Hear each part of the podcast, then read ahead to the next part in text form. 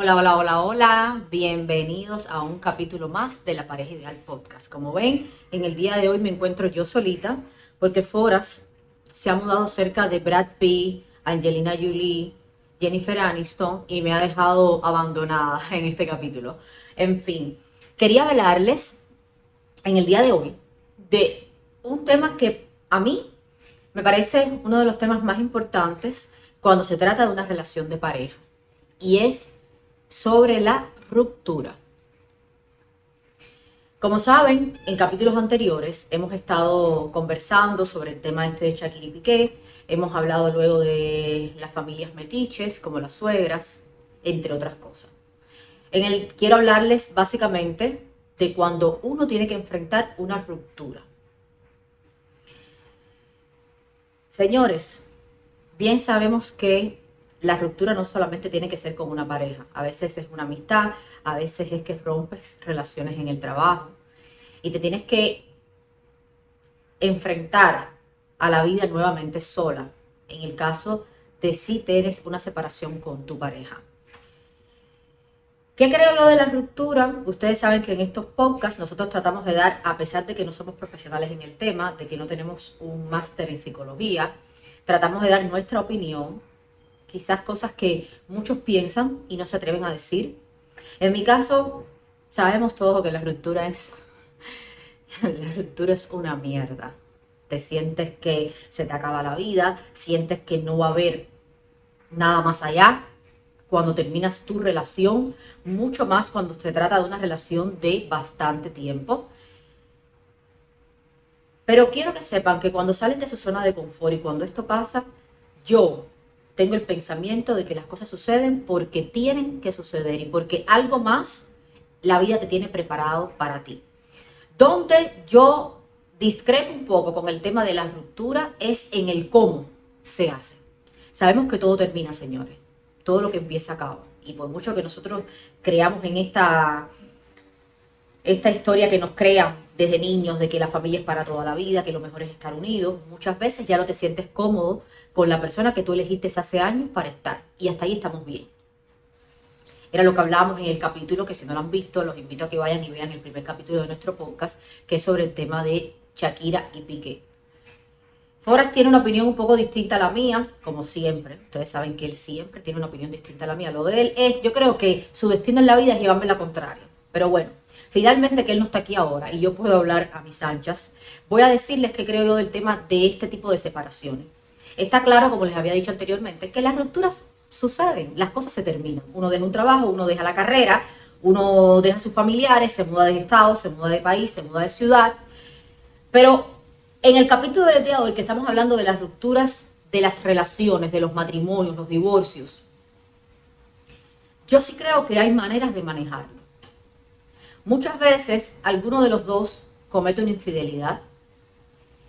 Muchas veces la otra persona no lo sabe, pero estás dejándola por otra cosa o otra persona que conociste y que te quieres dar la oportunidad.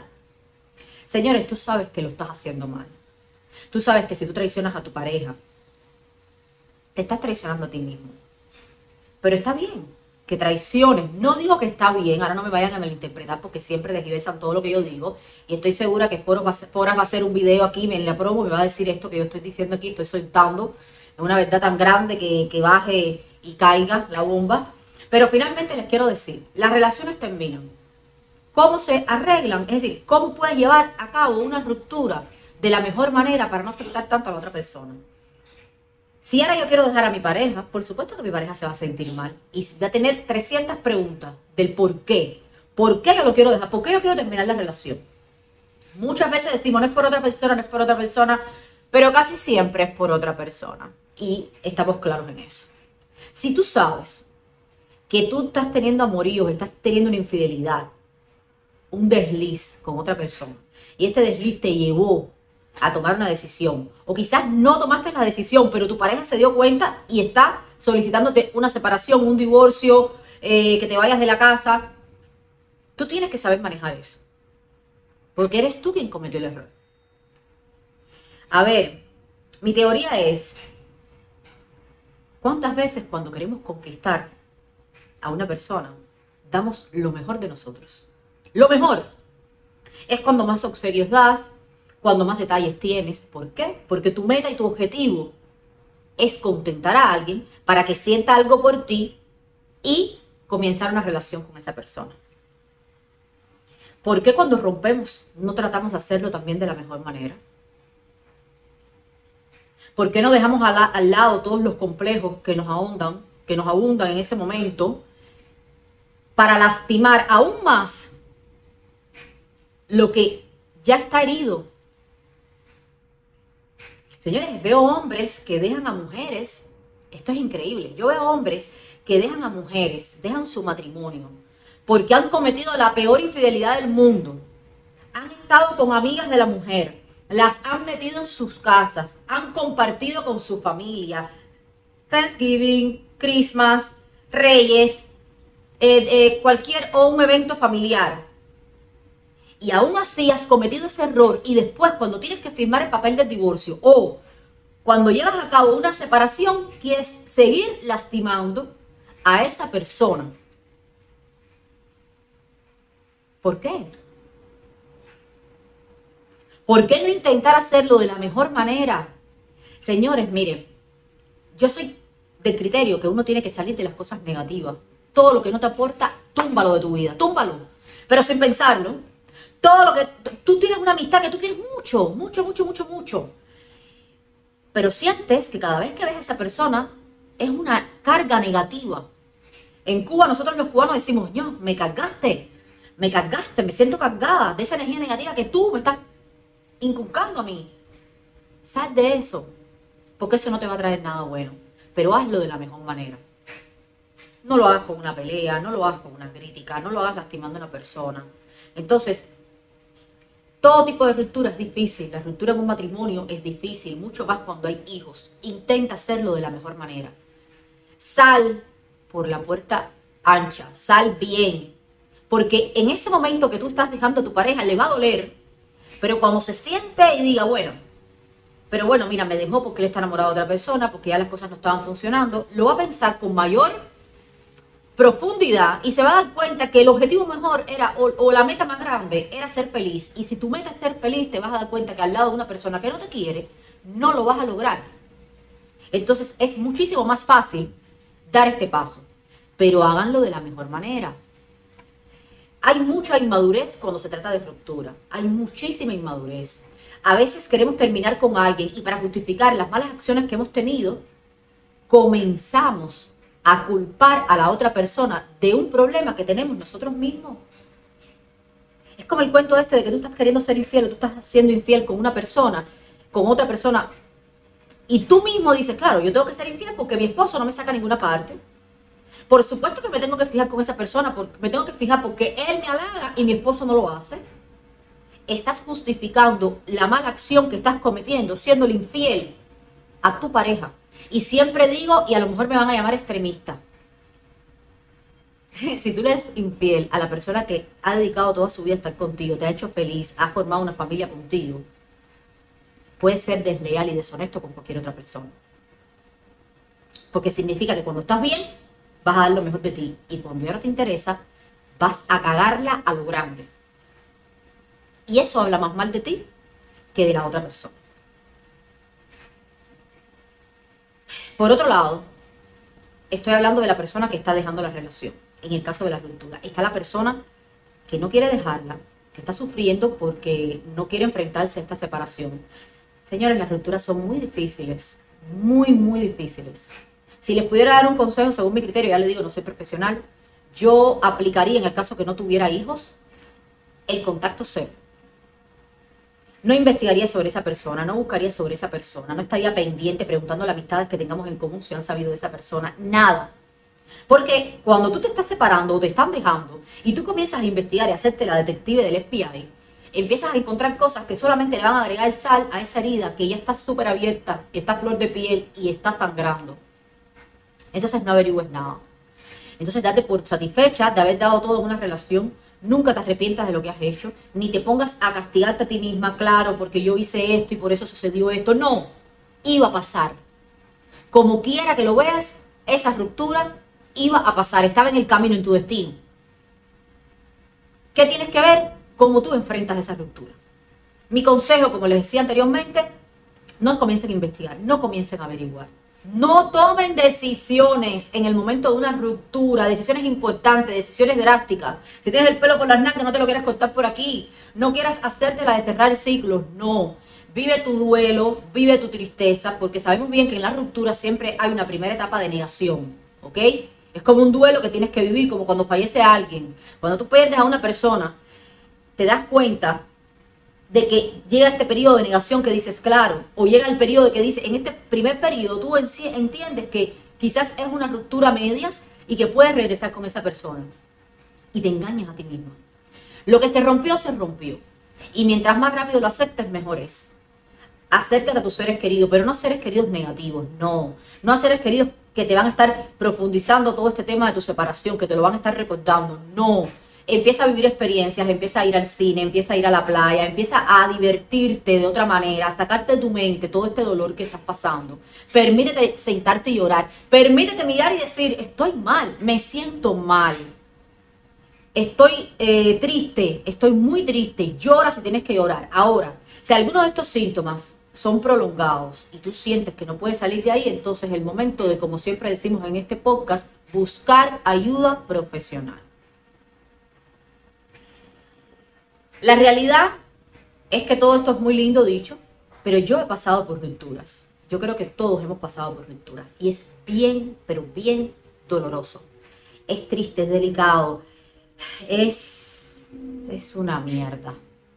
Y es bien sentirse así. Pero yo creo que volvemos a lo mismo. Si te sientes, si te quieres tú, te das cuenta de que, de que esto era lo mejor que te podía haber pasado y que más allá hay más pueblos, hay más caminos, hay más gente. Y a lo mejor te has pasado 15 años con una persona donde no has sido ni la mitad de feliz de lo que vas a hacer con la que venga adelante, que te puede brindar muchísimas más cosas. Y no me refiero a cosas materiales. Me refiero a, a, este detalle, a este apego, a este sentimiento de sentirse querida. No hay nada más lindo que sentirte importante para una persona. No hay nada más lindo que otra persona te vea con ojos que a veces ni tú misma te ves.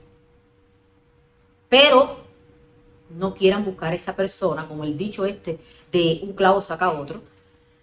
No quieras buscarlo antes de tiempo. Permítete estar sola, permite, eh, te, permítete a ti misma compartir con amigas, tener este periodo de tranquilidad. Siempre y esto es ahora otro tema que será quizás para otro capítulo. Siempre y cuando ya diga, ya les digo, el síntoma no sea prolongado. Una mujer, señores, es mi lavadora, lo siento. Una mujer que es capaz de mantenerse, que es capaz de vivir y proveerse todo lo que ella necesita, a sí misma, se da cuenta que muchas veces no necesita una compañía al lado, o cree, entre comillas, ella se cree que no necesita a una persona al lado. Siempre es importante compartir la vida con alguien, siempre es importante compartir tus éxitos con otra persona, siempre es importante llegar a casa y tener a alguien que te pase la mano o a alguien a la cual le puedas contar el día que has tenido, ya sea bueno o malo. Para eso necesitamos siempre una pareja, necesitamos alguien en quien apoyarnos. Pero permítanse estar solas, permítanse encontrarse ustedes mismas. Y es verdad que cuando una ruptura sucede, muchísimas veces tenemos parte de responsabilidad en eso. Y quizás ese tiempo que vas a estar sola te va a permitir sentarte y entenderte a ti misma en qué fallaste. Porque muchas veces sí fallamos en cosas, pero puedes limar ese daño, puedes tratar de arreglarlo, no con esa persona, pero sí con el otro que venga. Permítanse, señores, ser felices. Eh, muchas veces queremos seguir con esa persona porque es lo que está permitido hacer. Dice, he perdido 17 años, me da miedo desnudarme delante de otra persona, me da miedo salir con otra persona, no sé cómo voy a sentir. Y no es así. En la vida uno tiene un camino. Y si tu camino está tener una separación, ya lo dije una vez en mi Instagram, a veces las situaciones y las acciones y las circunstancias que más te duelen son las detonantes de la persona en la cual te vas a convertir. Y para tú convertirte en una gran persona, tú necesitas salir de tu zona de confort. Y muchas veces estar en una relación, una relación tan larga donde tú no eres feliz, te sientes estancada, te sientes reprimida, sientes muchas veces que algo está mal, pero no quieres salir ahí por temor a enfrentarte a un futuro donde puede ser que vayas a estar sola. Mi consejo, no sé si Foras estará de acuerdo, siempre lo digo y termino siempre los capítulos de la pareja ideal podcast dándoles el mismo consejo porque creo que a veces repitiendo lo mismo como una gotica que está calando y calando y calando y calando, les va a llegar. Uno tiene que quererse a uno mismo. Uno pierde padres hay personas que pierden hijos y el dolor está ahí, pero sigues adelante. Entonces, nadie es más importante que tú. Nadie es más importante que el destino que está en tu camino. Quiérete mucho, ámate mucho, siente, permítete sentir sufrimiento, dolor, alegría, felicidad, porque esa es la base de todo lo que vas a lograr en un futuro. Quiéranse, ámense, vivan la vida al máximo, sin exagerar, sin excesos, pero vivan la vida porque se vino a vivir, se vino a jugar. Depende de ti si en este juego que es la vida quieres ganar o quieres que otros te hagan perder. Desde aquí de Miami ya saben, soy Melisa de la Pareja Ideal Podcast. Les deseo una linda semana, un lindo mes y una linda y larga vida donde siempre, siempre vas a tener la opción de ser feliz. Los quiero. Una producción de Get Creative Media.